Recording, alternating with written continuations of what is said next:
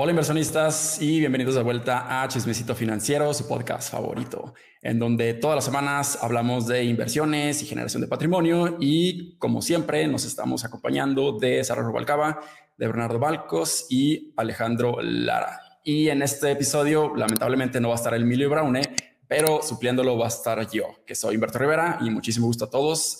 ¿Y cómo están todos ustedes? ¿Qué onda Humberto? Pues personalmente no teníamos, yo no tenía el gusto de de conocerte o al menos de platicar contigo. He visto algo de tu trabajo, me, gusta mucho.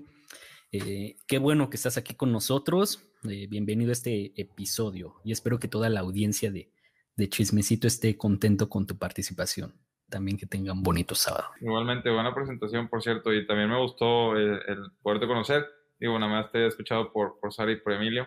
Em, y, y, qué onda? ¿Cómo, cómo están? ¿Qué, ¿Qué temas traen para hoy? Pues miren, yo como soy el invitado quisiera traer el primer tema a la mesa, que realmente es bastante interesante. Creo yo que, que ahorita nos está afectando, pues más que nada a los rendimientos de la bolsa de valores. Hemos visto muchísima volatilidad y creo que es un tema bastante interesante, ¿no? Ahorita muchas personas probablemente saben y probablemente algunas otras no saben que la Reserva Federal está haciendo algún tipo de estrategia para empezar a, a contrarrestar lo que viene siendo la pues el estímulo fiscal ¿no? que, estaban haciendo. ¿no? Entonces, lo que está sucediendo ahorita es que los bonos gubernamentales y la tasa de interés de estos bonos ha estado incrementando. Ahorita está aproximadamente en 1.55 y también eso, o sea, como resultado también incluso la tasa de referencia aquí en México también ha estado incrementando. Incluso el mismo día de hoy ya llegó uno a los 4.75 entonces es algo interesante, ¿no? Entonces, no sé qué opinan ustedes de esto, nos va a afectar en las inversiones, va a haber más volatilidad, va a haber una corrección, un colapso, ¿qué creen? Hay dos, bueno, yo he visto que hay dos eh, opiniones diferentes acerca de que México está aumentando las tasas antes de que la mayoría de los países lo hagan, porque en un mercado normal haría sentido, eh, dado la debilidad de, la economía mexicana. Pero esto no es un mercado normal. Eh, la economía, lo que están tratando de hacer supuestamente es evitar la inflación, evitar inflación descontrolada. Pero la inflación no viene adentro de México. El consumo en México no está en máximos históricos, el consumo en México no está este, amenazando con los precios de las cosas. Son, este, pues bueno, de lo que hemos platicado varias veces aquí, eh, que pues no hay productos, de que importar es más caro, de que transportar eh, de manera internacional es más caro. Entonces dices, oye, estás luchando contra una inflación que México, de la, de la que México no es responsable, de la que sea, estás diciendo a los inversionistas, no compres, invierte, espera, mantén tu dinero invertido, porque después vas a desatar inflación. Pero cuando ni siquiera se está consumiendo lo que se debería, el crecimiento económico en México no está en sus máximos, ni siquiera está repuntando a los niveles que se esperaban inicialmente. Entonces, ¿qué opino? Creo que hasta cierta medida está bien, pero creo que seguirlas, o sea, y no soy, no soy un economista calificado, pero hasta donde yo veo, subirlas arriba del 5%, al menos este, en los próximos dos trimestres se me haría equivocado. O sea, no veo un motivo para seguir subiendo las tasas. Yo creo que eh, era, eh, era momento de seguir tratando de activar la economía, de que la gente se siguiera motivando para poder seguir consumiendo, de que se pudieran seguir aprovechando préstamos baratos. Eh, digo, el tema que critican mucho también es que los empresarios son los que están diciendo eso. Los empresarios son los que están criticando que están subiendo la tasa. Entonces, pues obviamente satanizan a los empresarios, pero pues por algo lo dicen o sea, eh, no, no solo los beneficia a ellos, nos beneficia como economía este, nacional. Entonces, no sé, esos son los dos puntos de vista. Yo estoy más del lado de que las tasas están subiendo muy rápido, pero ¿qué opinan ustedes? Pero, o, sea, hablando de Estados Unidos, ¿cuál es el nivel que mencionaste, Humberto? Porque me parece que incluso antes de niveles prepandémicos estaba como en el 1%, ¿no? Y llegó a estar en 0% prácticamente esa tasa. 1.0 5%, que no sé si sea el dato correcto, pues incluso ya es demasiado, ¿no? Para lo que había venido manejando Estados Unidos. Y, yo creo que están así, bueno, sería imposible, ¿no? Em, tratar de, de, dar una opinión objetiva, o más bien, no, tengo, no puedo tener una opinión objetiva de un tema tan, tan complejo, donde pues se toman decisiones de en donde un, aumento como este en una tasa de referencia repercute demasiado en la economía, ¿no? Simplemente lo que podemos hacer es pues especular. Y yo creo que están haciendo lo que está en sus manos para evitar este, este tema que, que ya está como que cada vez más presente y que yo sí lo veo cada vez más, posible de la estaflación, de que no van a poder controlar hasta como ellos quisieron la inflación, como ellos quisieran la inflación, y que va a haber muy poco crecimiento económico, ¿no? Realmente no hemos salido de, de la pandemia, entonces yo creo que sí se vienen escenarios complicados, pero no por eso y yo creo que después podremos pasar ese tema. No creo que por eso debamos de dejar de invertir. Y de hecho, agregando eso, yo creo que es una de las únicas razones. O sea, también la tasa de referencia podría ser una de las razones por las cuales el peso se está manteniendo este, en, el, en el rango en el que está, porque muchos, que, muchos creían que 2021 iba a ser un, un, un, año en el que el peso se iba a seguir devaluando y no, en, en general, no, no, vamos a decir que se fortaleció, porque no, no fue así, pero el, dólar pues no, no, no, hizo lo que, lo que se esperaban, lo que los economistas internacionales esperaban.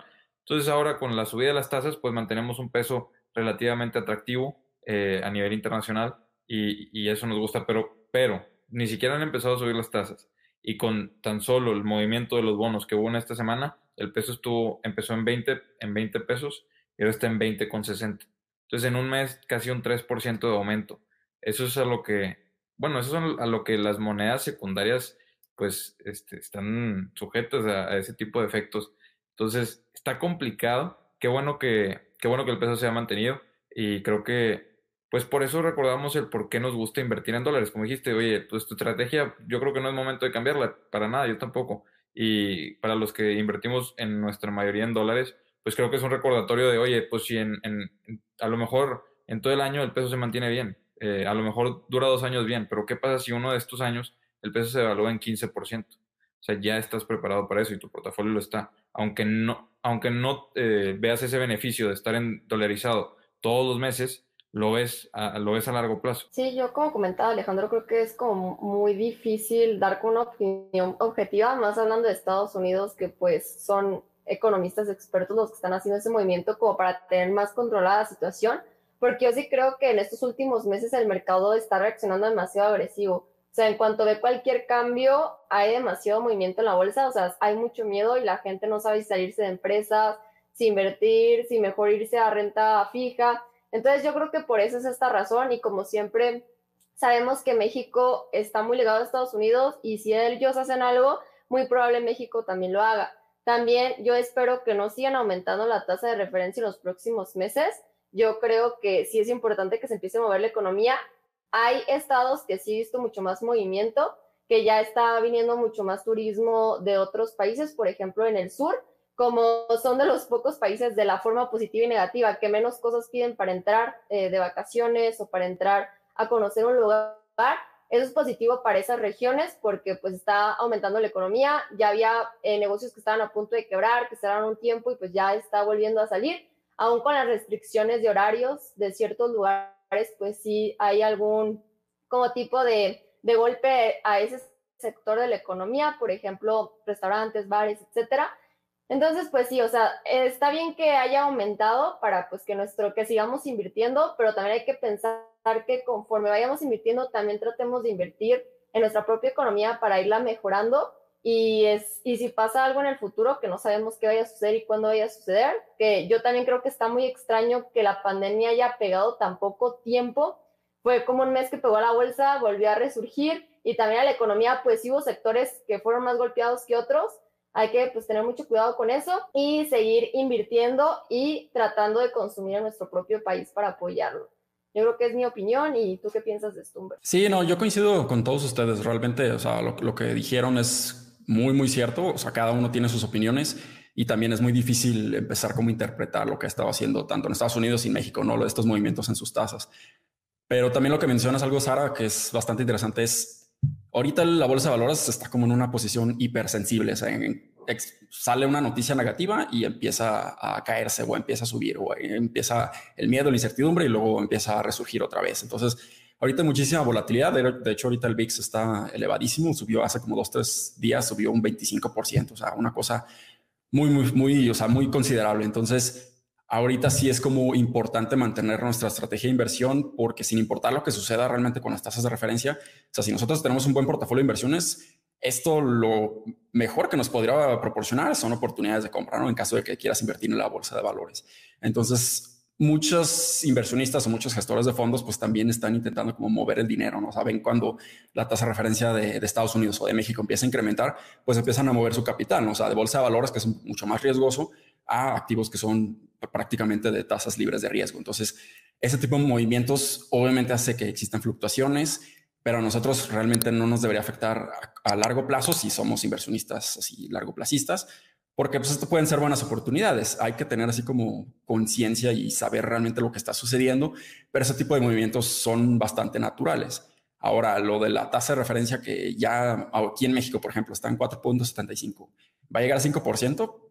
A lo mejor, o sea, a lo mejor llega a 5% a finales de año o en el 2022, pero creo que se va a mantener como en estos niveles un poco inferiores debido a que se necesita reactivar la economía. O sea, sobre todo aquí en México, que no hay tantos estímulos fiscales, no hay tanto apoyo del gobierno, sí se necesita tener una tasa relativamente baja para que pues el pedir dinero prestado sea mucho más barato y eso ayude a los empresarios, a las empresas o incluso a las personas a empezar a manejar y mover su dinero. Entonces sí es un tema interesante, pero, o sea, regresamos, ¿no? O sea, estos son como temas muy, muy específicos de, o sea, que sí necesitas saber mucho conocimiento de la economía y realmente esto a inversionistas como tú y como yo y, como todos los que nos están viendo, realmente no creo que les afecte considerablemente. Entonces hay que ver, o sea, si suben las tasas de referencia aquí en México, a lo mejor sí nos conviene invertir a lo mejor en bonos gubernamentales o en CETES o en las plataformas financieras, porque pues nos pueden dar mejores rendimientos y entonces con eso podríamos obtener buenos rendimientos, pero pues también hay que, hay que ir manejando el, portafolio y no hay que tenerle tanto miedo, no hay que modificarlo tanto si realmente creemos que, esto es a muy largo plazo y este tipo de noticias que recientemente salieron, no sé, en un mes a lo mejor ya no van a tener impacto. O sea, realmente todo este tipo de movimientos no me hacen ruido a mí, es así interesante leerlos, pero sí hay que como que tener la, cabeza bien, bien decidida, ¿no? En, tus inversiones y, sin que te afecte en absoluto. Va, va, a estar interesante, ¿no? Este tira y afloja, porque qué tanto va a poder mantener México sus niveles de tasa si Estados Unidos también las empieza a subir. Pero como dices, ¿no? A fin de cuentas, yo creo que ¿qué es eso? Es interesante leerlo, intentar interpretarlo, pero al común de los inversionistas realmente no podemos hacer gran cosa. No, no, somos un fondo de inversión, nuestro capital no va a mover en nada la bolsa de valores. Simplemente tenemos que tratar de hacer lo que mejor podamos con él.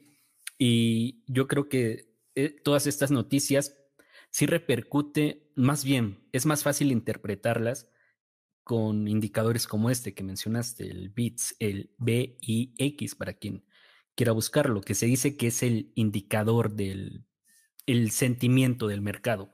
Entre más alto está ese número, significa que hay mayor volatilidad.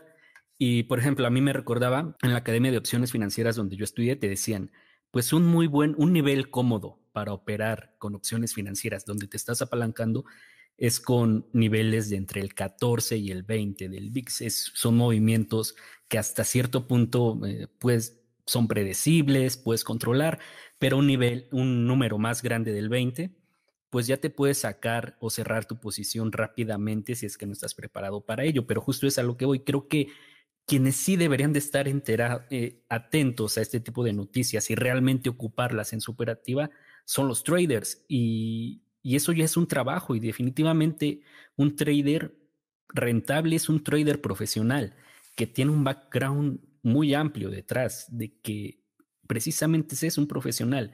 Ahorita para el que intente hacer trading sin serlo, probablemente va a quemar su cuenta si lo que quiere hacer este proceso de compra-venta rápidamente, ¿no? Y por el lado, por el lado contrario, Bien dicen que si te pierdes los mejores 10 días de la bolsa de valores, que es justamente cuando el VIX, VIX está más volátil, donde hay los mayores movimientos, te puedes perder el 70% del rendimiento de la bolsa de valores.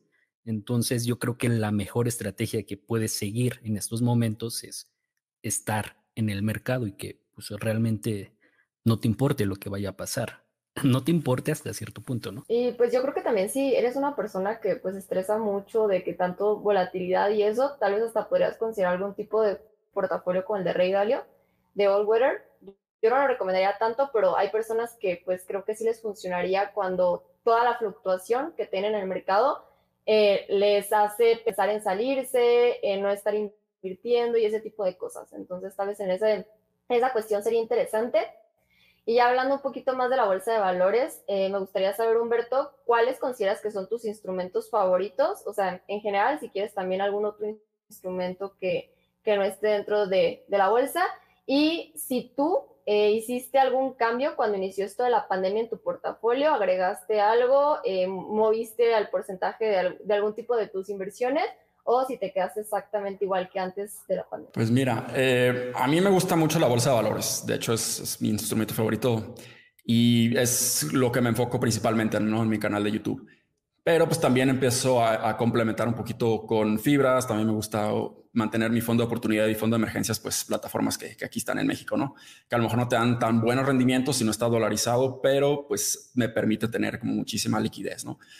Eh, también me gusta mucho lo que viene siendo las, las fibras, o sea, sí me gustan las fibras, pero a lo mejor no tanto como a muy largo plazo. A lo mejor mi, mi estrategia es un poquito más como para generar flujos y reinvertir ese dinero ya sea en las fibras para que me generen un poquito más de flujo o invertirlo nuevamente en la bolsa de valores. Bolsa de valores es como mi instrumento favorito y yo principalmente invierto en, prácticamente o Estados Unidos o China. Aquí empresas mexicanas realmente no me gusta mucho, sí las he medio analizado, pero creo que aquí la eficiencia del mercado en México es muy, muy lenta, ¿no? Si realmente no se refleja tan bien los fundamentales o el valor intrínseco de las acciones, entonces incluso puede tomar más tiempo que, por ejemplo, en la bolsa de valores de Estados Unidos, ¿no? Para que se refleje realmente lo que vale una empresa. Entonces, eso no me gusta mucho y es por eso como que prefiero estar dolarizado y aparte invertir en, acciones que, o en empresas que me gustan, ¿no? Que las conozco muy bien. Y a lo mejor sí podría tener un poco más de concentración, digamos, en Estados Unidos, pero realmente todas esas empresas americanas son globales. O sea, estas empresas son gigantescas, realmente tienen muchísimo impacto en todo el mundo y si tú inviertes en, Estados Unidos, prácticamente estás invirtiendo en todo el mundo.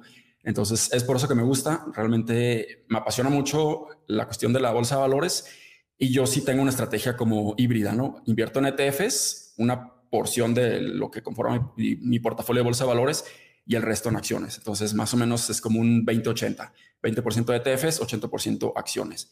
Y ya esas acciones pues dependen, ¿no? Depende de, lo que yo esté viendo en el mercado, qué tan infravaloradas o sobrevaloradas se encuentran ciertos sectores económicos, pero sí tiendo como a cargarme un poquito más a los sectores tecnológicos, que pues en, en sí pues también tienen como muchísimas subcategorías, ¿no? Que no solamente es tecnología, sino que tienen muchísimas subcategorías por detrás, entonces como que te permite tener mucha flexibilidad, pero también sí tiendo a, diversificar en pues empresas que, que son como más de consumo básico, consumo discrecional, y ya si veo de vez en cuando algún tipo de pues, oportunidad que se presente en otro sector que a lo mejor no lo tengo tan dominado, pues lo investigo y ya si veo que existen oportunidades buenas, también las, las intento adquirir, ¿no? Pero obviamente ese, tipo de, de, actividades o estrategias las podría considerar un poquito más especulativas, entonces no, no tengo como un portafolio o una porción del portafolio muy considerable en ese tipo de acciones que a lo mejor no tengo tanta experiencia, ¿no?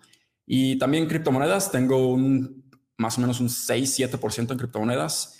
Me estoy adentrando un poquito más a ese pues, mundo de las criptomonedas porque realmente es muy, muy grande y se me hace bastante interesante y creo que también existe mucho potencial, sobre todo por la tecnología, no tanto por el hype o el FOMO, eso de que van a subir y se van a apreciar muchísimo de valor, más bien por la utilidad o la tecnología que está por detrás, ¿no? O sea, muchísimas blockchains realmente tienen muchísima tecnología y muchísimo uso que ya muchas empresas o instituciones están realmente adaptando y eso creo que va a cambiar de una manera muy positiva a todo y como resultado esperaríamos que se apreciaran en valor, ¿no? Entonces como que son, digamos que esas son mis, mis inversiones que tengo ahorita. Aquí tenemos otro, otro chico arriesgado con China, Bernardo no se siente solo, que dijo que ahorita las que más está invirtiendo en Estados Unidos y China. Eh, China es un porcentaje chiquito, es como un 8% más o menos, entonces tampoco, no, no, no, es como que me guste arriesgar así tanto, pero sí, o sea, me gusta estar así, me siento cómodo con, con ese Más a fondo, o sea, China, ¿qué, qué quiere decir China para ti? O sea, ¿en qué estás invertido en China?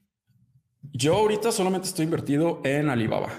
Ah. Solamente tengo Alibaba, no tengo así como muchísima diversificación, pero creo que es, es diferente, ¿no? Creo que los ETFs chinos si no están así como muy enfocados en consumo discrecional o, consumo, o sea, ese tipo de, consumo incluso adaptado a la tecnología, creo que los ETFs de China sí tienen como cierta, ciertos intereses por detrás, en donde realmente no, no estás generando tan buenos rendimientos. O sea, digamos ETFs así como un poco más generalizados como el VWO. el de mercados emergentes realmente no tiene tanta exposición a, los, a las, al sector de crecimiento. Entonces es por eso como que no me gusta invertir mucho en eso. Eh, pero sí, o sea, realmente no tengo mucha exposición, solamente Alibaba y por eso mantengo una, una posición así relativamente baja en mi portafolio. Sí, ha sido tema en el, en el podcast muchas veces. Y Alibaba, pues aquí, aquí, aquí tienes a dos grandes inversionistas de Alibaba. Eh, pero, y luego, de los, Alibaba. Aquí, de los A3. Todos en rojos, pero sí, ahí vamos. Sí, sí, sí, claro. No, no sé si Alejandro está en rojo, pero porque creo que él tiene las acciones desde, desde hace tiempo. Pero Humberto, y, y los, los ETFs, yo, yo soy, eh, o sea, me, me, gustan los ETFs, pero jamás he invertido en uno. ¿Qué, qué te atrae de los ETFs y, cu y cuáles son, o cuál sería el, tu favorito? Oye, oye Humberto, y también para que nos complementes así tu respuesta con esto de los ETFs que te preguntó Bernardo, también me gustaría que, nos, que nos platicaras si tus inversiones en acciones y en los mismos ETFs tienen como que eh, objetivos diferentes. Supongamos ETFs lo quieres, no sé, para muy largo plazo y acciones, pues realmente estás especulando de aquí a, no sé, cinco años. También que nos platicaras cómo llevas esa, esa estrategia. Sí, como, como bien mencionas, Alex, sí es como una estrategia diferente. O sea, lo, lo tengo en el mismo portafolio, pero realmente los ETFs para nunca venderlos, mantenerlos ahí y o sea, independientemente de lo que suceda en la bolsa de valores, yo pueda seguir ganando, ¿no? O sea, yo invierto en, en IVV prácticamente, que es el, uno de los ETFs del S&P 500, porque realmente no, no, necesito más, o sea, realmente no necesito aún más diversificación o no necesito tener como exposición a sectores en específico, porque para eso tengo las acciones, el, mi porcentaje de, de acciones.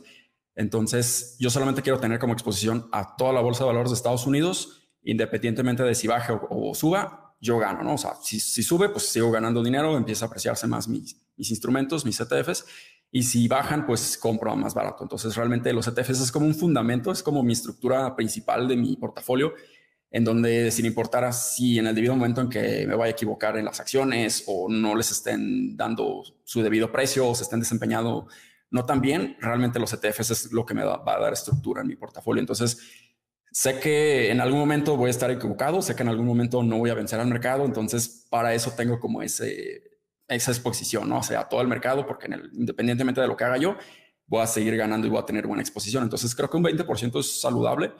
Ya no lo quisiera incrementar, al menos no ahorita, porque creo que tengo bastantes años por delante, entonces sí quisiera aprovechar el beneficio que las acciones te podrían Uy, dar. ¿no? O sea, antes de que continúes ni digas que tengas muchos años adelante, que el otro día Bernardo nos dijo que ya a los 26 empiezas a pensar en no tener acciones que ya no, chinas. Que ya no puedes invertir en China. Y acciones. Uy, no, no, pues ya, ya, me pasé de esa edad, ¿no? Entonces, déjame mañana vendo en pérdida.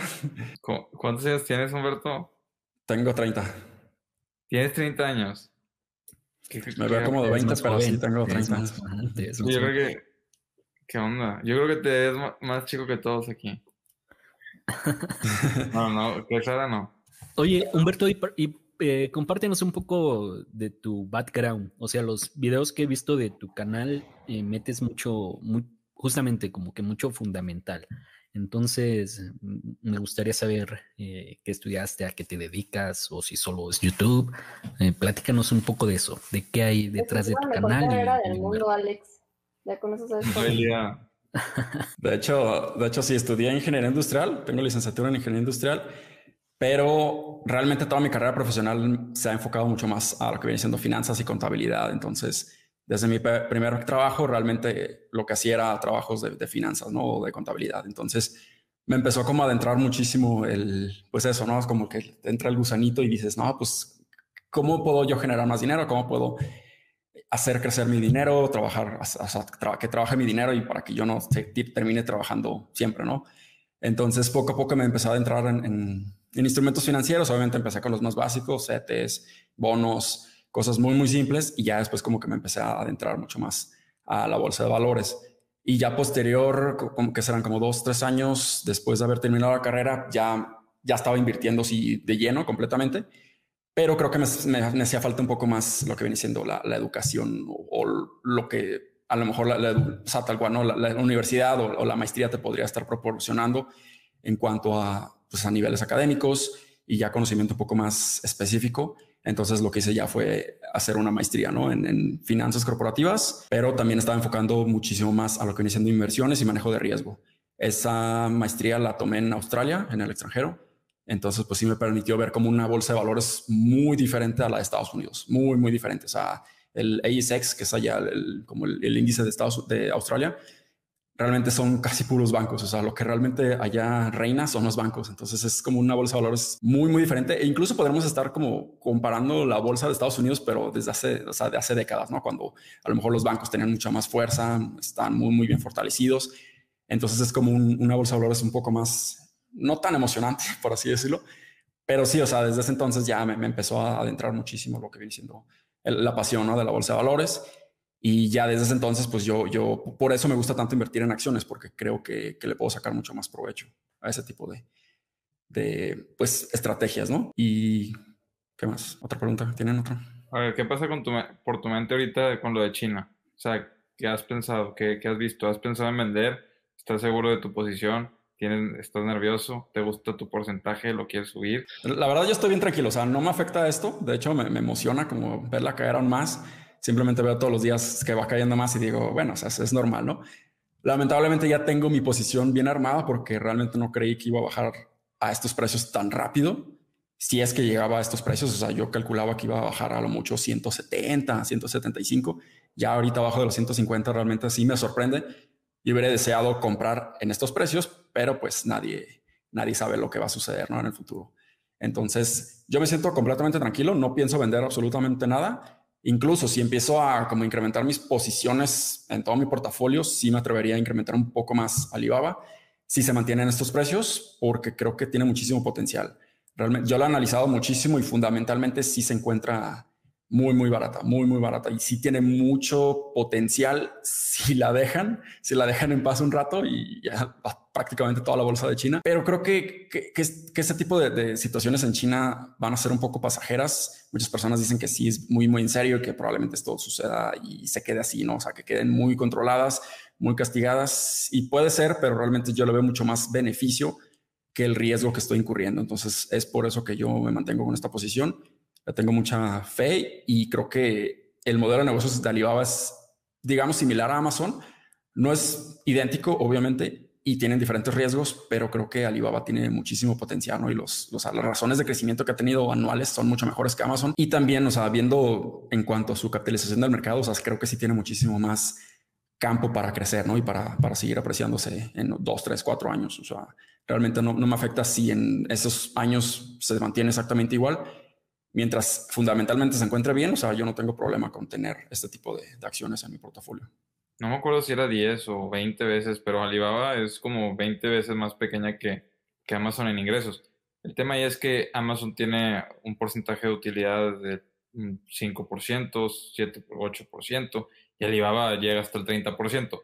Entonces, por cada dólar que ingresa Alibaba, y Alibaba genera muchas utilidades y Amazon pues reinvierte, gasta bastante. Entonces, se ve diferente. La capitalización de mercado, pues, estás hablando de 400 mil millones de dólares contra los, el, trillo, o sea, los que son 2 mil, 2 billones de dólares, 2 billones de dólares en, español eh, para, para Amazon, casi, debe estar en el 1.7. Que sí, o sea, estás hablando de que si Alibaba se multiplica por 3, por 4, estaría más o menos el tamaño de Amazon en capitalización. Pero pues falta que sus ingresos se multipliquen también por, pues por cuatro más o menos. Como quiera cotiza mucho más barato, o sea, este, o sea, por cada dólar que genera Amazon estás pagando 70 dólares, por cada dólar que genera Alibaba estás pagando 16, 17 dólares. Entonces sí es, o sea, a como está ahorita, Alibaba, si estuviera en Estados Unidos, valdría el triple. Pero, pero pues a quién, o sea, irá a pasar, o sea, quién sabe, el, el, la, el mercado decide. Eh, los fundamentales están, pero ¿por cuánto tiempo? O sea, China se los puede quitar. Eh, entonces son varios temas, pero sí, no te preocupes, yo también yo estoy más pesado en Alibaba este, y como quiera sigo, sigo invirtiendo. Entonces... Sí. El tema es que, bueno, por ejemplo, yo cuando invertí en Alibaba era precisamente por quiero, tienen tanto efectivo que creo que pueden hacer demasiadas inversiones. Yo creo que a ningún, o bueno, al menos a mí como inversionista, mi perfil es que las empresas que tienen efectivo, así como en su momento Apple, tienen mucha capacidad para hacer inversiones y por eso creo que tienen mucho margen de crecimiento, ¿no? El problema es cuando pasan los años y no utilizan ese efectivo. Es que también el problema por lo del monopolio, ¿no, Alex? Porque, o sea, si no hubiera tanto problema con el monopolio en China, yo hubieran comprado Shane o algo así de grande. Serían enormes. Mm, sí, sí, justamente. O sea, el riesgo político es importante, pero yo coincido con, con Humberto y, hasta lo mencioné en el podcast pasado, ¿no? Creo que para quien no está invertido en China y quiere asumir ese riesgo, más bien en lugar de de que preocuparse o alejarse de China en este momento, más bien yo creo que es un muy buen punto de entrada para siempre, que quieras correr ese riesgo, ¿eh? eso está clarísimo, pero es un muy buen punto de entrada para, para China, si es que no estuviera invertido yo. Oye, Alexa, ahorita que mencionaban lo del, lo del, segundo, lo del segundo portafolio, que no es un segundo portafolio, Alberto decía que tenía un pedazo en, en ETFs eh, y que lo trata, nunca lo va a vender. Eh, o sea, nunca, no, pero que no lo va a vender yo acabo de abrir un portafolio en, en Interactive Brokers. Eh, tú fuiste una de las personas que, que me motivó ah, de lejos y también Kaiser me, me motivó para, para, abrirlo. Y lo quiero usar solo para posiciones especulativas, no voy a invertir en lo que invierto aquí en México. O sea, solamente quiero invertir en empresas bastante pequeñas que no estén aquí, eh, a, las que a las que ya las iba analizando y pues las analizo más, las analizaba más que nada como práctica porque no pensaba invertir en ellas. Eh, entonces, ya que lo abrí, el tema que preocupa son los impuestos. Entonces, si nos pudieras decir más o menos, esto no es una recomendación para todos que estén escuchando, no somos eh, contadores calificados para hablar de, hablar de temas fiscales, pero más o menos darnos una idea, yo creo que, que podría servirnos. En un broker internacional, ¿de qué podemos esperar más o menos con los impuestos? Sí, miren, como, como bien lo comentas, no es recomendación, yo no soy contador, pero he colaborado con muchos de ellos eh, y me han pasado a la bibliografía y hasta eso hay como que opiniones encontradas. O sea, unos te dicen que, que realmente cuando repatrias ese dinero entra a tu, a tu base grabable como ingresos acumulables, lo que te haría pagar tal cual la, tu tasa de, de impuesto actual que esa pues te vas a la tabla dependiendo de tu nivel de ingresos, se calcula ingresos menos este, gastos, beneficio, pagas sobre tu beneficio. La otra dicen es que el, no recuerdo el artículo, este, te dice que, que debido a este tratado, o sea, que así lo interpreta la, otra opinión que, que, tuve, que debido a este tratado que tiene México con Estados Unidos y que incluso te lo, te lo aparece ahí cuando llenas tu forma W8Ben, mm, realmente puedes tomar ese mercado como un, como un ingreso de un mercado mexicano, tal cual, que se rige bajo nuestras leyes, lo que yo no creo. Bueno, así como yo también lo interpreté, no me parece tanto que sea así. Entonces yo me quedé con la primera forma, porque de la segunda forma, pues pagarías tal cual tu 10% sobre la ganancia, los dividendos se queda tal cual, eh, y, y viene otra variable, que es que cuando tú mandas tus pesos al broker, te hace esa conversión de pesos a dólares y que y cuando tú vendes también hay una diferencia. Terminas ganando o perdiendo una diferencia cambiaria. Esa sería la otra variable. Entonces, por eso, pero eso, eso, eso sucede hasta el momento en el que repatrias tu dinero. Entonces, por eso yo te decía, ¿no? A pesar de que los, eh, estos estados de cuenta, estados que te va dando el broker, no van a ser válidos aquí en México, creo que es importante irlos descargando mes con mes y que vayas llevando tu control para que en el momento en el que te traigas tu dinero, que, que creo que por eso estoy tranquilo, porque yo lo planeo hacer hasta dentro de mucho tiempo. Hmm. Este. Problema para el futuro, Alejandro. problema para mi Cuando futuro. Cuando Alejandro sea un contador. o, voy a estudiar la carrera de contaduría. No, problema para, para mi futuro contador. O para ver. Ah, tú ya vas a saber en ese entonces, Bernardo, qué hacer. No, pero entonces lleven, o sea, descarguen sus estados, lleven como ese control y, a pesar de eso, eh, eventualmente esto, esto es impredecible. Hay como que estos programas de repatriamiento de capitales en donde te dicen, no importa de dónde provenga el dinero que hayas ganado eh, en otro, bueno, este principalmente lo visto con Estados Unidos. En Estados Unidos, si te lo quieres traer, tráetelo y todo va a pagar una tasa del 10%, creo que fue el último. Lo que te conviene demasiado porque ya simplemente pues haces esa comprobación de que mandaste el dinero, de que regresa tanto, eh, sobre la diferencia pagas esa tasa. Eh, yo esperaría que en el futuro también haya un programa así y que pues se pueda aprovechar, ¿no? Si es que ya quieres traerte tu dinero. Sí, ha pasado muchas veces. Dudo que pase con una administración como la actual, pero siempre, o sea, va a haber administraciones que quieran que México, que se regrese el dinero a México y, va a pasar. Ahorita con la confianza que hay en el gobierno, pues yo creo que la gente está más motivada a seguirlo sacando que ingresando al país. Pero de, de eso que decías, dices, o sea, entra como ingreso grabable. Es sobre, o sea, la ganancia entra como ingreso grabable o todo el capital que regresa entra como ingreso. No, ahí, sí para que veas es el, el, la diferencia, o sea, la ganancia. Y sí entiendo por qué va, va, tu pregunta, porque por ejemplo, del lado de las criptos, esas como dicen, no, pues es que ni siquiera es un activo que, que esté, o sea, ante la ley así, ¿no? Como un activo financiero.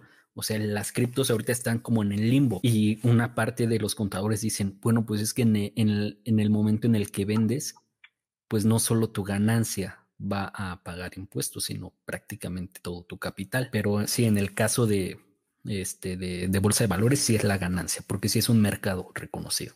Qué bueno, no, pues ya, me dejas más tranquilo, porque también es un problema para Bernardo del futuro. Ni tan futuro, Bernardo. Esperemos que en un año ya sepas de todo eso muchísimo y nos hagas una asesoría a todos. Ah, sí, yo digo la repatriación. Oye, oye Humberto, y, y, ahorita aprovechando que, que dijiste que estudiaste una maestría en Estados Unidos, en Australia, este, ha, salido, bueno, en alguna ocasión salió al podcast como que Sara me decía que ha visto que los españoles como que tienen esta, tal vez, patriotismo, no sé cómo llamarlo, de querer invertir parte de su dinero en bolsa de España y que no se da tanto con los mexicanos de que quieran invertir su dinero en México, ¿no? ¿Tú cómo viste el mercado australiano? Porque yo he visto youtubers y su contenido ah, de Australia y su contenido es enfocado a Estados Unidos. Entonces, platícanos eso. ¿Tú cómo viste e-, esa parte cultural allá? Sí, es, muy curioso. Creo que allá en Australia también tienen así como la cultura de... Sí, es como una cultura muy arraigada en tal cual, o sea, para invertir al menos una parte en su país. Creo que ese sí lo tienen muy bien definido y eso lo hacen mediante ya sea estrategias de retiro o por su cuenta, pero sí siento que es como una, una porción relativamente fuerte, pero digamos que no es su mayor posición en, todo su portafolio de, inversiones. Yo también sigo varios youtubers de allá de Australia y sí siento que se enfocan mucho más a Estados Unidos, creo que por la misma idea u opinión que nosotros tenemos, ¿no? O sea, que realmente la bolsa de Estados Unidos es la más grande de todo el mundo y es la que mayor impacto va a tener en los siguientes años. O sea, definitivamente eso no va a cambiar, sobre todo por las empresas, ¿no? Que son globales y eso incluso puede afectar al mismo Australia, ¿no? Porque de hecho tienen, de hecho, o sea, muchas empresas americanas tienden a llevar muchos negocios o muchas divisiones de negocios allá en Australia. Entonces, realmente si ves que Australia forma una parte muy importante de los ingresos de las empresas americanas. Entonces siento como que sí es muy diferente la bolsa de valores allá en, Australia, como lo que les decía, ¿no? Que realmente se enfocan mucho más en bancos, es como su fuerte. Sí tienen, y bancos, eh, lo que viene siendo empresas energéticas y un poco más de materias primas, es como que lo que se enfocan más. Entonces, si te gustan esos negocios, a lo mejor sí tienes buen potencial allá, pero creo que una persona que quiera tener como más exposición a los sectores que podrían tener mayor cambio, digamos, un impacto positivo o un impacto que realmente puede generar algo importante a la sociedad, a lo mejor sí deberían enfocarse un poco más a lo que viene siendo Estados Unidos u otro tipo de, mercados, ¿no? A lo mejor los emergentes. Pero sí, realmente es interesante. O sea, yo, yo, de hecho invertí un poco de mi dinero en, en, la bolsa australiana, pero no fue mucho y terminé moviendo el dinero porque realmente no me gustaba, no, no me gustaba realmente en lo que estaba invirtiendo. Y si, prefer, o sea, si quería invertir en bancos, realmente prefiero invertir en Estados Unidos, que tienen una fortaleza mucho mejor, realmente están posicionados mundialmente también, entonces creo que tienen pros y contras, pero no sé, me sigo inclinando un poco más a Estados Unidos y es por eso creo que muchos inversionistas en, Australia también prefieren invertir en, Estados Unidos. Tal vez no te convencieron los canguros, Humberto. Les faltó conocerlos. He invertido en una empresa reserva de, de canguros. Pues a mí yo creo que si pensara en Australia, que antes pensaría que tendrían como fuerte el sector salud, como Cuba, ya que tienen tantas enfermedades raras y diferentes a todo el mundo que están avanzando más. pero pues si no tienen tan tanta fuerza lo de salud en la bolsa, yo creo que sí eh, se enfocan mucho más a lo financiero. Y en lo que hace rato estabas platicando de los ETFs y las acciones, también, por ejemplo, en mi caso es muy parecida a mi estrategia, solamente yo tengo más en ETFs, 30% y 70% en acciones, y yo sí no estoy invertida solamente en, en un ETF que siga en el S&P 500, o sea, sí tengo el mayor porcentaje en uno, pero también en otros sectores. Ahí que tú mencionaste que en el momento estás conforme a tu estrategia, no piensas que a largo plazo lo vayas a ir disminuyendo. Por ejemplo, en mi caso sí, o sea, yo sí tengo planeado hasta ahora que puede cambiar, o sea, conforme vaya viendo eh, a lo largo del tiempo el tiempo que yo tenga para estar siguiendo las empresas, cuánto riesgo quiera correr, si quiera eh, estar como con menos riesgo con los ETFs o no estar siguiéndolos constantemente. ¿Tú pensarías en algunos años estar aumentando el porcentaje que tienes en los ETFs y bajando el de acciones o crees que con eso estés conforme todo el tiempo que estés invirtiendo? No, definitivamente sí lo pienso cambiar. O sea, ahorita que tengo mayor potencial, o sea, por el tiempo más que nada, o sea, que me ayuda mucho más el tiempo, creo que sí tengo mayor, no sé, certeza, ¿no? De que voy a poder generar mejores rendimientos invirtiendo en acciones individuales pero definitivamente creo que conforme nosotros vayamos creciendo como personas, también el portafolio debería estar cambiando y adaptándose a las nuevas necesidades, nuevas metas que tú vayas teniendo. Entonces, me gusta pensar que el portafolio es como algo flexible, o sea, no es nada rígido y tú puedes cambiarlo cuando tú quieras, de preferencia no, no tan seguido, pues, pero sí que se vaya ajustando a lo que tú vas necesitando o si tus metas van cambiando, dependiendo de tu situación, ¿no? O sea, si tú tienes familia o si tienes algún percance, alguna emergencia, probablemente pueda cambiar tu portafolio. Pero sí siento ahorita que, que estoy conforme ahorita. Definitivamente cuando vaya creciendo de edad, el porcentaje de ETFs va a estar incrementando.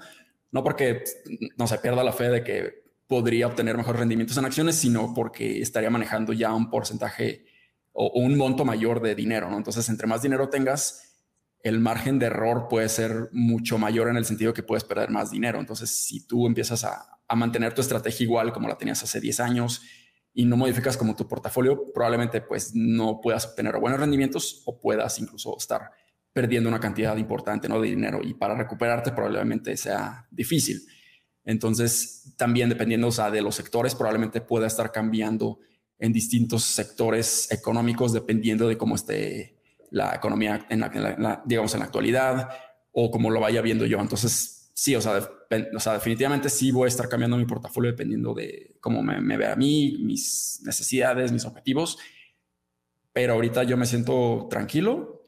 Incluso estaría considerando incrementar un poquito más mi posesión en acciones, sobre todo ahorita que, que hay ciertos sectores que he visto que sí están un poco más castigados, sobre todo las small y las mid caps, o sea, las, las empresas que no son tan grandes por su capitalización del mercado y creo que va a existir una rotación importante del dinero de las big caps, o sea, de las em, empresas gigantescas de Estados Unidos, a las que están ahorita más castigadas, que tienen un tremendo potencial, pero realmente no las ven ahorita tan positivos, sobre todo por la incertidumbre, ¿no? Que, no saben qué va a pasar con las tasas de intereses, no saben qué va a pasar con la deuda, no, saben mucho Estados Unidos qué está pasando con, con su economía, entonces como que se están refugiando en las empresas grandes. Entonces como que sí siento que hay oportunidad en las pequeñas, más riesgo, pero pues también lo, lo, gestiono conociéndolas muy bien y teniendo así como porcentajes ligeramente pequeños, ¿no? A comparación de las otras acciones. Y además, sí, también piensas vivir 100 años como este Bernardo y Alejandro, pues te queda mucho tiempo para estar cambiando tu portafolio. Y creo que también has platicado de que si quieres tener como un plan personal para el retiro. Entonces yo siento que ya teniendo un plan personal y sintiendo esa tranquilidad con ese dinero que está invertido en tal vez bonos o algunos instrumentos mucho más este, estables, tal vez si no estés moviendo tanto lo que es NTFs porque sientes la seguridad de que si por algo lo llegas a necesitar en el futuro, pues mínimo tienes eso ahí.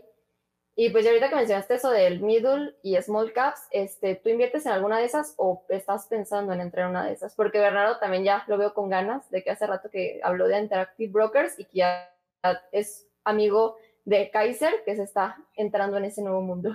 Pero cuando digo small caps, o sea, yo me, sí me refiero a empresas de, millones de dólares de capitalización, no tanto, o sea, no tanto miles de millones.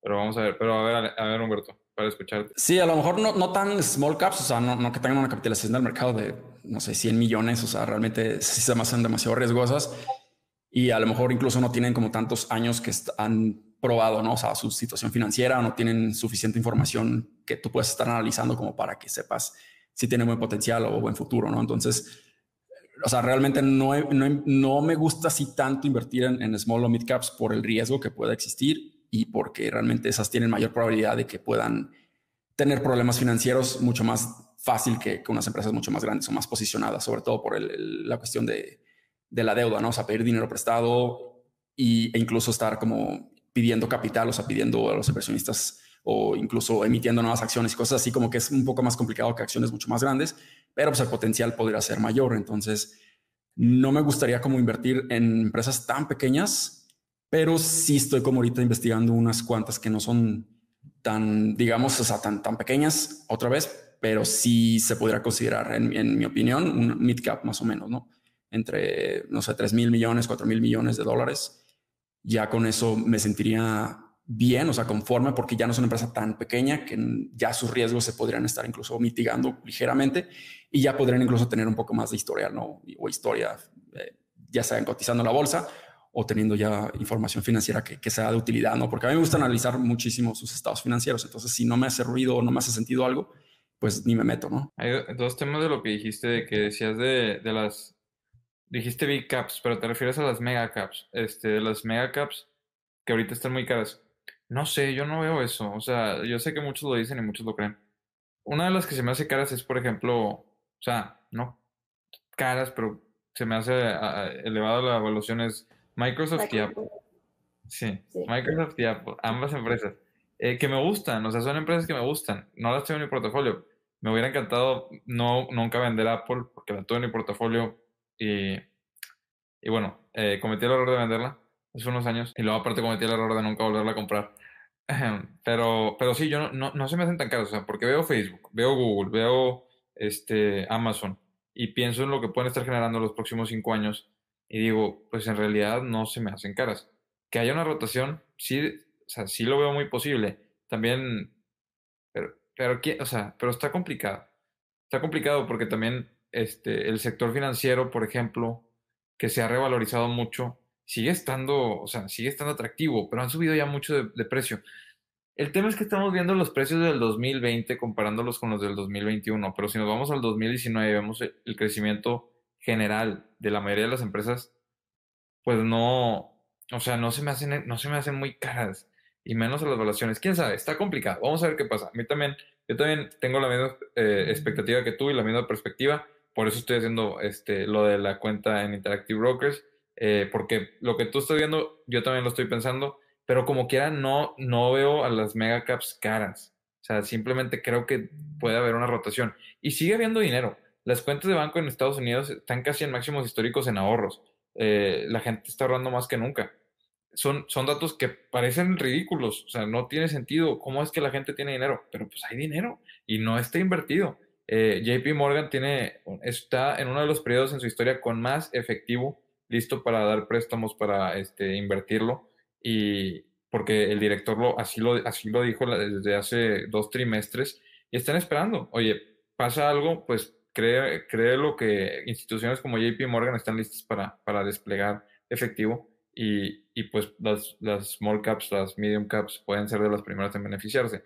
Y lo otro que decías de los errores, que ahorita porque tienes, este, pues porque estás joven puedes cometer errores, dicen que no hay error más caro que el que cometes en tus finanzas cuando eres joven.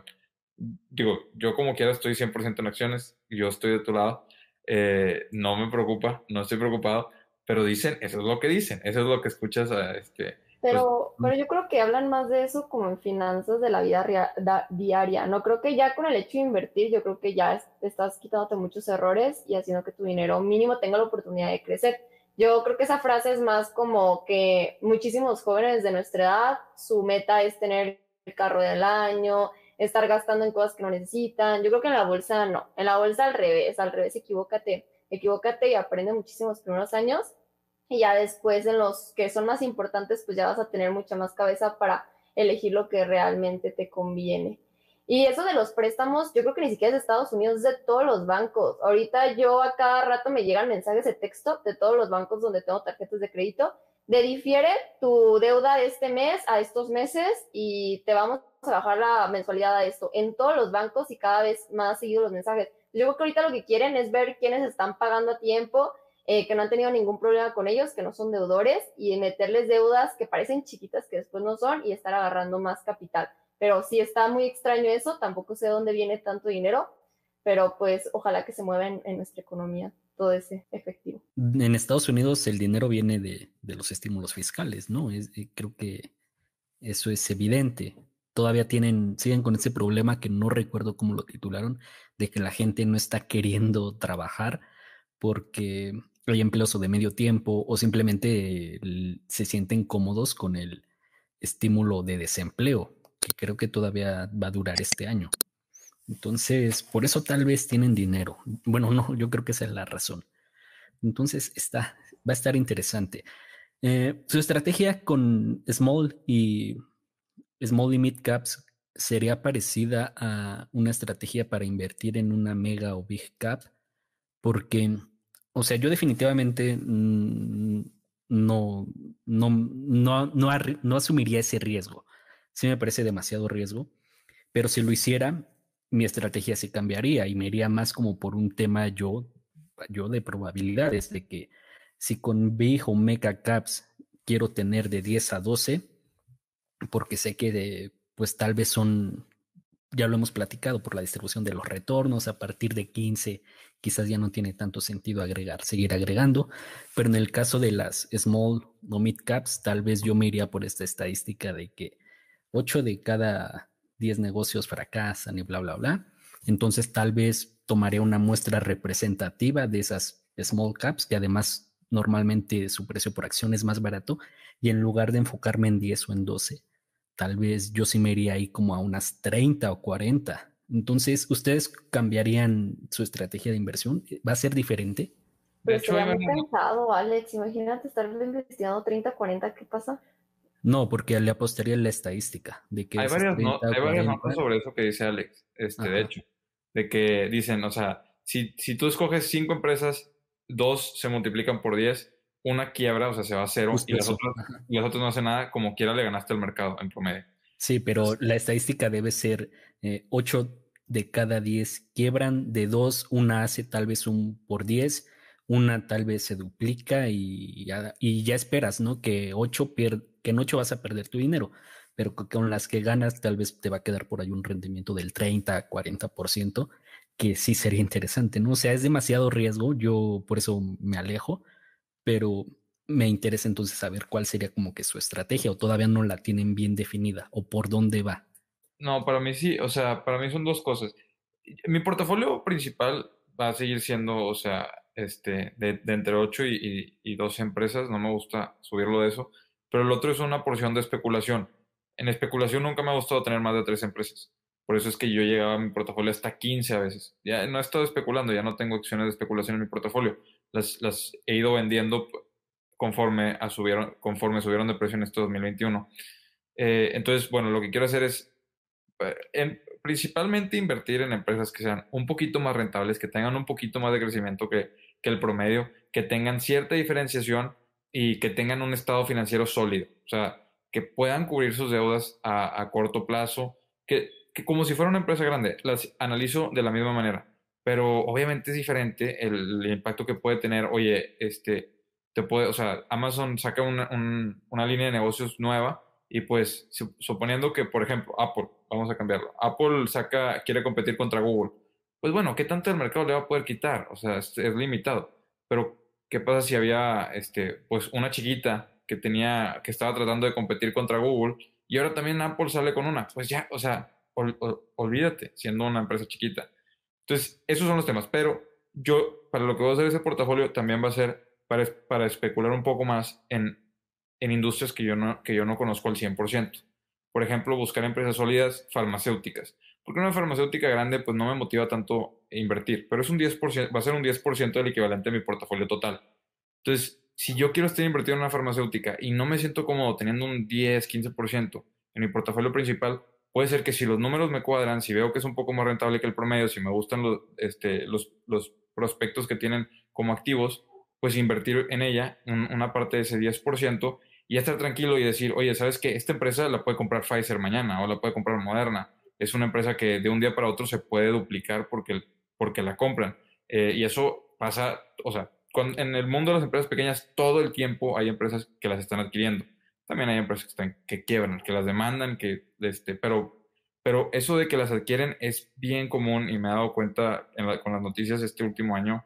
Eh, esa es mi motivación. Sí, yo creo que coincido un poco con Bernardo. A mí tampoco no me gustaría como si es que decido invertir en small realmente no me gustaría tener un, porcentaje importante de mi portafolio, o sea, muy, muy pequeño, 5%, 10% lo mucho, pero realmente me sentiría más, cómodo como en un 5%, pero a lo mejor solamente estaría como viendo oportunidades como, como lo estaba mencionando, ¿no? A lo mejor de rotación de, o sea, del dinero que va a existir en la bolsa de valores, probablemente esas sean como oportunidades que, que, ahorita se pueden aprovechar. Probablemente sí existe un riesgo mayor, sobre todo por las tasas de intereses. Ahorita, o sea, las, las small y midcaps por algo están castigadas, o sea, por algo se están cotizando evaluaciones mucho más baratas, pues por lo mismo no da la incertidumbre. Entonces sí no me gustaría como invertir mucho en esas.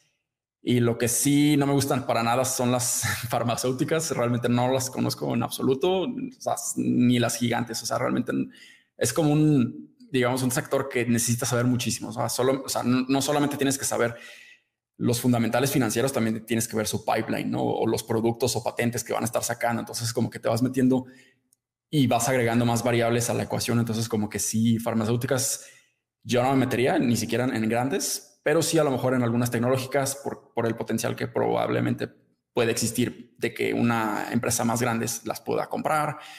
Y por ahí van, ¿no? o sea, realmente no me gustaría como que hacer esta estrategia permanente. O sea, si existe la oportunidad ahorita, está bien. Si no, no hay problema. O sea, yo me mantengo enfocado en mi estrategia a, largo plazo y eso incluye ETFs y acciones, pero realmente lo veo como una oportunidad interesante, pero si no se presentan las condiciones que yo quiera, realmente no, no me arriesgaría pues solamente por el simple hecho de, de hacerlo, ¿no? Entonces, Bernardo, 10% en esas empresas más tu 15% de baba. 25% en todo eso. Pero él está joven, Sara. Sí, yo, soy, yo, soy un, pequeño bebé. Pero 100 años para recuperarte. Literalmente tengo 98.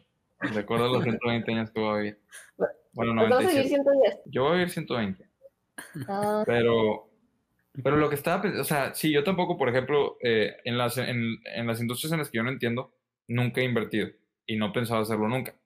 Pero si son empresas pequeñas y me cuadran los números y aparte los, las patentes que tienen se me hacen atractivas, digo, oye, y si me adentro en ese mundo y, y si, o sea, empiezo a analizarlas más, ¿qué pasa si acabo entendiendo al 100% el, el negocio? ¿Qué pasa si empiezo a aprender más de eso por empezar a invertir? Porque como yo siempre descarté las farmacéuticas, entonces eh, me decían, oye, vas a invertir en Pfizer a principios del, 2020, eh, a mediados del 2020, y yo decía, no, nunca voy a invertir en una farmacéutica, no les entiendo pero ya me negaba a entenderlas, o sea, nunca los voy, nunca los voy a entender. Pero te encanta hacer eso, Bernardo, el nunca, nunca, y luego pedir perdón y luego decir, ya volví. Ah, como China, por ejemplo, yo hice un video, hice un video que dije, ya no voy a invertir en China.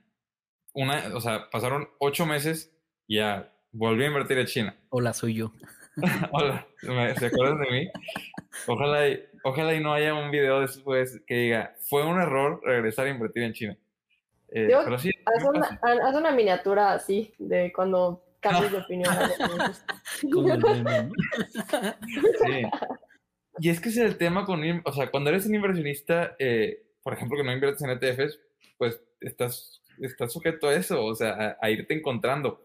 Me sentía más cómodo cuando no invertí en China. Honestamente, sí me sentía más cómodo cuando no invertí en China. Luego me dicen, oye, a ver, pero haces contenido de esto, ¿cómo no vas a estar invirtiendo en China? Y me quedaba pensando, pues sí es cierto, y si hay en algún momento en el que voy a este, darme la oportunidad de, invertir en una, una, economía emergente, es que ni es una economía emergente, es desarrollado, pero en una economía que, está, que está creciendo esa, esa velocidad, con empresas tan sólidas, pues es ahorita, o sea, no va a ser cuando China ya sea, si es que llega a ser la superpotencia número uno del mundo. O sea, en ese momento ya no era la oportunidad. Eh, y voy a decir, ah, pues no aprendí nada, nada más los vi, o sea, nada más estoy viendo el pasado. Pero si me voy en el camino, pues voy aprendiendo. Entonces, por eso es que me voy cambiando y por eso es que voy viendo. Ah, ojalá y como quiera también, tampoco me gusta invertir en farmacéuticas. Sí, de, Aparte de eso, es para que tengamos temas aquí, Bernardo. De hecho, tengo los errores. tengo el reporte anual ahorita de, una de las empresas que, que, de hecho conocí por Kaiser eh, en abierto. O sea, le digo, ¿cómo entiendo? O sea, ¿cómo le, hace, ¿cómo le hacemos para entender esto? Y me dice, no, yo estoy hablando con un doctor directamente. Que, o sea, él está hablando con un doctor directamente preguntándole de las cosas. Le digo, oye, no me hace sentido que, nada, o sea, tienen un, tienen muy pocas patentes. No, tienen muchas patentes, pero muy pocos productos. Entonces digo, oye, no me hace sentido. O sea, con un químico tienen como 50 variaciones, literalmente. Entonces hay un párrafo para cada prueba de cada variación de, de, ese, de ese químico. Me dice, no, es que son cócteles, entonces cada una tiene su propia patente, cada una tiene un funcionamiento diferente. Digo, no me cuadra, o sea, de un solo producto te está diciendo que tienen 50 productos, no se vale, o sea, pues cómo que inventar una... no se vale, la pues así es. ya lo va a hacer el pues médico Marcos próximamente. Ah, no, por eso. por eso, o sea, pero imagínate que tú llegas, o sea, imagínate que tú ves el portafolio de Apple y te dicen, tenemos, o sea, tenemos 170 productos pero te están contando el, el iPhone, el, el, iPhone 11, el iPhone 12, el iPhone 12 Pro Max, 13 Pro Max, el 13 normal, todos, todos, todos. O sea, no sé, ¿cómo dice, o sea, cómo, cómo te pueden escribir ahí? Tengo tantos. Pues tal vez sí, ¿no? Porque cada uno como que va a un target diferente. Por ejemplo, el, el mini. Exacto, sí, sí, sí, sí, sí. Entonces, para mí fue algo raro verlo. O sea, para mí fue algo raro que, que la empresa te diera explicación de cada uno. Porque digo, es la misma, es el mismo químico, pero con una pequeña variante diferente. Entonces me estoy adentrando a leer el reporte anual. Lamentablemente son como 100 hojas. Eh, que de Apple, por, cuando leí el de Apple y el de Facebook, me tardé tres horas. Ahorita llevo como seis horas leyendo este y no lo he acabado. una semana. Y no lo entiendo. y es lo peor. Pero sí me regreso. Sí, está interesante, ¿no? Como... Y eso, bueno, súper rápido. ¿Eso que quieres hacer, Bernardo, es para lo del concurso o es por ti? No, no, no, es por mí. Este, de hecho, también lo que pensaba hacer era un, un, pequeño, un portafolio pequeño, pero esto no lo iba a contar, o sea, esto lo iba a contar como para el canal, de invertir en empresas mexicanas nada más. Porque hice un video de las mejores empresas mexicanas, o sea, en mi opinión, y me dijeron, oye, ¿por qué no inviertes en, en ellas? O sea, ¿por qué haces video de ellos? Porque ustedes me pidieron el video. Este, o sea, me, ¿cuáles son tus empresas favoritas en México? Luego haces video y dicen, ¿y por qué no inviertes? Este, ¿y por qué haces video? X. El punto es que digo, yo creo que sí puedo vencer al mercado invirtiendo en empresas mexicanas, pero creo, es una... Entonces por eso quiero hacer el, el, portafolio así, hacer un portafolio pequeño, de cuenta mil dólares también y meterle 100 dólares este, a lo mejor cada, mes. Sí, cada mes. Porque como quiera las empresas mexicanas son relativamente baratas. Entonces creo que sí se puede hacer un buen portafolio, pero no sé, también, o sea, imagínate de que, que acaba perdiendo el portafolio a los años. Es como, como, como el meme que dice, oye, oye, inviertes en bolsa y yo en CETES. Y qué curioso, tenemos el mismo rendimiento. Después de impuestos, Este, está, está interesante, ¿no? Cómo se empiezan a desplegar muchísimas alternativas de inversión cuando se combina el fácil acceso a ellas, la tecnología, porque puedes invertir de forma remota. A mí, por ejemplo, algo que sí me encantaría es, ¿qué pasó? que la información también, porque en realidad Bernardo empezó con esas ideas cuando empezó a platicar con alguien que le gusta ah, ese tipo de inversión. también cuando empezamos aquí, pues nos empezó a llamar la atención otras cosas que antes no. Sí, definitivamente de, esta plática, de este podcast del networking que hemos hecho entre creadores, también han surgido muchas ideas y aparte inquietudes. Yo, por ejemplo, ya tengo este ataque que mencionó Humberto de las criptomonedas y yo hace como, ¿qué será? Los primeros capítulos de, este podcast decían, no, las criptomonedas no tienen fundamentales, están basadas en nada. Pero me doy cuenta. Tú también vas a tener así, Alex, es la tuya. Hola, soy yo. no, no tanto por eso, sino, sino por todas las formas que ya se han eh, desencadenado en las que puedes invertir ahora en cripto, si era un mundo que yo desconocía. Por ejemplo, el stacking, los juegos NFT, eh, préstamos en criptomonedas. Entonces, está interesante todo eso, ¿no? Pero definitivamente no invertiría en otra que no sea, o, tal vez salgo otra vez con el meme después, ¿no? digas, no digas, pero, no digas, pero ahorita no invertiría en otra que no fuera Bitcoin ni Ethereum. Va a ser mi primer millón de criptos. ¿Y, ¿Y, tú cómo quieres invertir en criptos, Humberto? ¿O cómo inviertes esa parte de tu portafolio? Yo sí tengo ya un poco más de diversificación. Antes solamente invertía en Bitcoin y en Ethereum pero ahorita ya me metí a más altcoins, o sea, pero que no están en, Bitso, ¿no? Obviamente porque yo solamente utilizaba Bitso, por el seguro que tiene sobre todo, ¿no? Con Bitcoin. Entonces te, da como un poco más de protección. Entonces ya abrí mi cuenta en Binance hace tres, casi un mes, yo creo. Y ya empecé a hacer un poco más de estrategias de ingresos pasivos, como lo que mencionaba, ¿no? Con el staking, que creo que es una manera interesante de generar rendimientos, ¿no? Sobre tus criptomonedas y dejarlas a largo plazo. Eso sí, definitivamente no me gustaría hacer como mucho trading porque no, o sea, hacer trading con criptomonedas es, es, otro mundo completamente diferente. O sea, puedes utilizar como los mismos indicadores, pero eh, realmente no me interesa mucho eso, ¿no? Entonces simplemente leo los proyectos, leo el potencial que tienen a futuro y me mantengo invertida en esas, ¿no? O sea, también no me gusta invertir en, en criptos así que, que, tienen una capitalización del mercado de bajísima porque es muy riesgoso. Realmente me enfoco más en las que ya tienen mayor utilidad y es lo que ha visto el mercado, ¿no? O ha visto ya sea instituciones y están adaptando esa tecnología. Entonces, como que sí, me estoy adentrando un poquito más. De hecho, hice un video hace un par de días que son las que más me gustan a mí y definitivamente son las que más potencial tienen y ya tienen proyectos muy, muy construidos. Entonces, creo que esa es la estrategia que yo estoy siguiendo, ¿no? Para criptos. ¿Y tú, Bernardo? ¿Y tú, Bernardo, para, para cuándo? Eso del stacking, staking está padre porque de todos modos ya iba a holdear yo. Entonces, Sí, un, ingreso adicional. Es como incluso una protección contra la volatilidad. Entonces yo creo que está, está interesante. Yo ya tengo un portafolio, o sea, no un portafolio, pero ya tengo Ether y Bitcoin en, en BlockFi. Y ahí le he tenido un rato. De hecho, ya nunca le volví a agregar desde, desde hace como cinco meses. Y, y pues, o sea, no me encantan las criptomonedas. También lo hice porque en el, para, o sea, en el canal me lo, me lo pedían mucho. Dije, ¿sabes qué? O sea, no, me afecta nada poner un 5% y a lo mejor todos tienen razón y yo estoy equivocado. Eh, a mí las criptomonedas... Si tuvieras, Bernardo, gente de todos los países y te digan, ¿por qué no inviertes en esta bolsa? Y invertido en Invierte en Brasil, invierte en India. Pero eso no lo hago. O sea, por ejemplo, ahorita tengo mi portafolio con, con sí, son ocho empresas y ya. Pero quiero abrir lo del, lo del, ¿cómo se llama? Lo de la parte especulativa. O sea, de todo lo que he hecho, no he cambiado nada más que el tener eh, Bitcoin y, y Ether un 5% entre esos dos eh, todo lo demás sí igual. Lo del portafolio de la competencia, pues, prácticamente tengo las mismas acciones que tengo en mi portafolio personal, o sea, sería lo mismo. Pero eso ni siquiera, o sea, eso ya ni siquiera es mío, no lo puedo retirar, es del canal. Hasta que ya el canal no lo ocupe, hasta que se acabe el torneo, de cuenta. El mismo caso sería de las empresas mexicanas. Es que esa no sería inversión mía, sería inversión del canal. Yo sería el que realice la, estrategia, pero pues no lo voy a agregar a mi, a mi estrategia personal, es estrategia del canal. Y, y también sirve como para probarme, oye, pues puedo analizar empresas en todo el mundo, sí o no, o sea, o, qué onda. Y, los reportes anuales los puedo. Ese no es Bernardo, es Patricia, todas esas inversiones. no, pero es que ahorita no tengo otras. O sea, yo solo tengo mi portafolio principal con ocho empresas y Bitcoin y Ether. Lo demás son planes que tengo. Vamos a ver si lo hago. O sea, vamos a ver. Yo sí lo quiero hacer, pero también, o sea, un portafolio especulativas son, pues, un montón de reportes anuales que tengo que leer, porque yo no invierto si no los leo. O sea, y si empiezo a, hacer, si empiezo a fallar en eso, ya, o sea, este, voy a perder la constancia, ya no va a ser lo mismo, ya. Es como cuando dices, ¿sabes qué? ¿Puedo faltar al gimnasio una semana? Pues sí puedes, pero ¿y, vas a regresar? O sea, porque el, el, faltar una semana y decir, bueno, déjame falto dos y falto tres, es una línea que no existe, o sea, literalmente.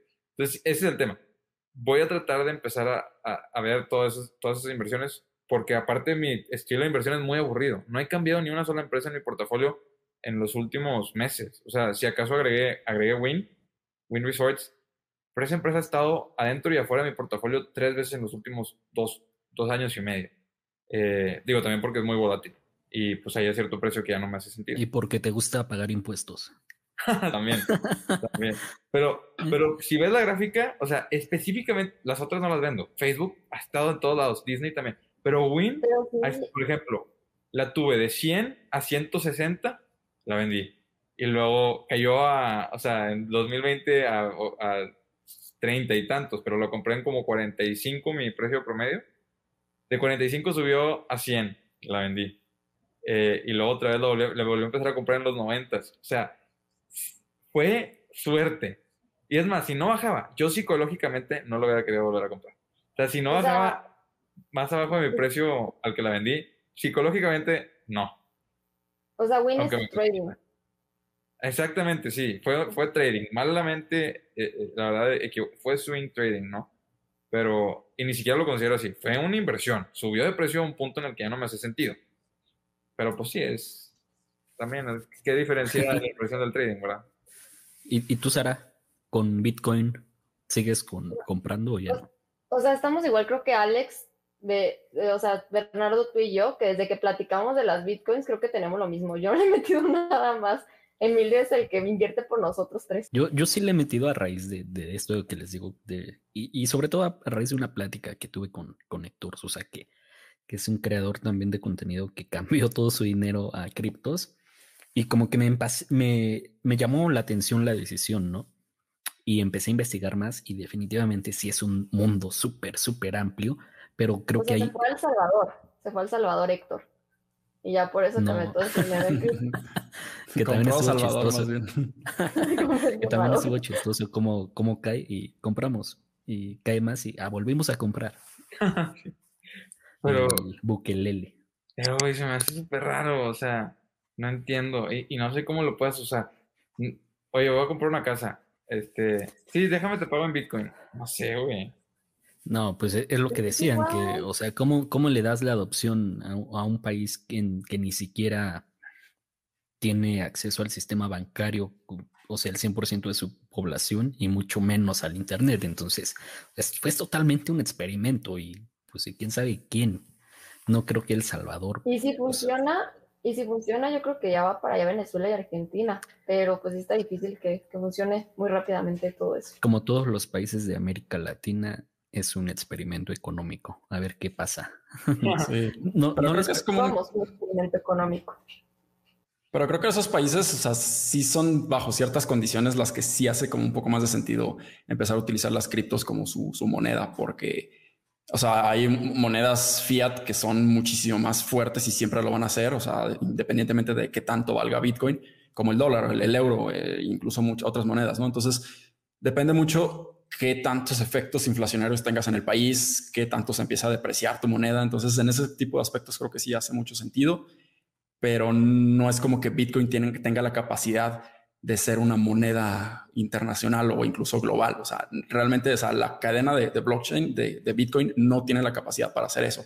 Una, porque entre más personas o entre más transacciones exista, más se va a saturar la red y eso va a ocasionar que sea muchísimo más caro cada una de las transacciones. Entonces, hace sentido en El Salvador y puede ser en otros países, pero no de manera global. O sea, tendrían que hacer otras como capas por arriba de Bitcoin en que sea capa 2, capa 3, para que eso sea como un poco más, lo, como lo que ha sucedido con el dólar, ¿no? O con el, la moneda fiat, o sea, que antes estaba relacionada al oro y ya después empezó a separarse por completo y, empezaron a hacer como diferentes capas y luego vinieron las tarjetas de crédito, luego vinieron todas las transacciones digitales y yo creo que así va a ser, pero como tal Bitcoin ahorita no, no tiene capacidad como para estar suministrando todo, todas las transacciones del mundo. Esperamos que no, porque la energía ya hablamos otra vez que está esperando. Alex para comprarse una laptop cuando bajen. O sea, con todo esto va a esperarse un buen rato más. La energía no me importa Sara.